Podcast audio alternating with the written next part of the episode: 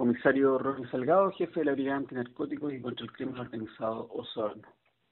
El día de ayer, en horas de la noche, en el marco de diversas diligencias de investigación efectuadas en coordinación con la Fiscalía Local de esta ciudad, e iniciadas en mérito de la información aportada por la Brigada Investigadora de Robos de esta ciudad también, lograron la detención de una persona de sexo masculino, procedente de la comuna de Frutillar, quien conducía un vehículo particular, el que cabe agregar fue incautado, y en el que transportaba una cantidad de droga destinada a ser comercializado en Osorno.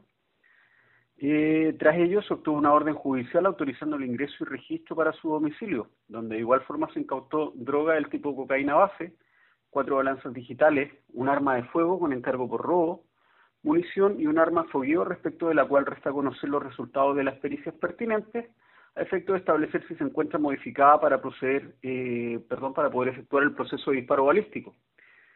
En cuanto al imputado, pasa el día de hoy en horas de la mañana control de detención. Eh, él mantenía antecedentes policiales y en su domicilio, producto de la evidencia levantada en el lugar, se detuvo a su conviviente, una mujer chilena mayor de edad que no registraba detenciones previas por parte de investigaciones. Eh, ella quedó en libertad, ¿cierto?, apercibida del artículo 26 del Código Procesal Penal. La droga incautada asciende a 711,8 gramos de cocaína base. El, varón fue detenido en el sector Las Quemas, en la ruta, ¿cierto? Y en circunstancias que accedía a la ciudad de Osorno.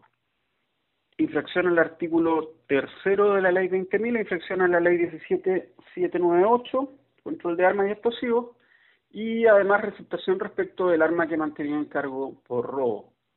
Eh, la valor de la droga, eh, si efectuamos la cuantificación, ¿cierto?, podrían haberse obtenido más de mm, alrededor de 2.000 dosis, eh, considerando las pequeñas cantidades en que puede ser comercializada, comercializada y se ha observado en la ciudad, y ello superaría los 2 millones de pesos.